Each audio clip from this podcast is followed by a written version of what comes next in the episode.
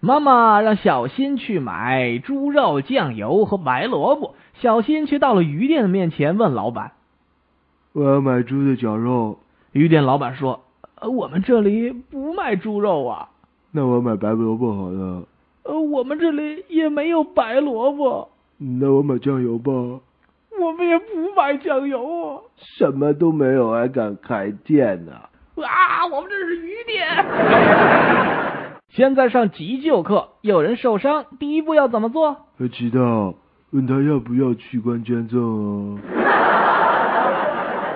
课堂上，老师对小新说：“小新，你的毛病就是用词不当。现在考考你，用一句成语来形容老师很开心。含笑九泉。小新，请用左右为难来造句。我卡四十左右为难，是题目不会答，让你左右为难。不是，是左右同学答案不一样，让我左右为难。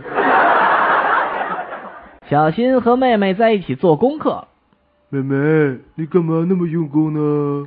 还不是因为你？我没错，我们家总要有人有出息 吧。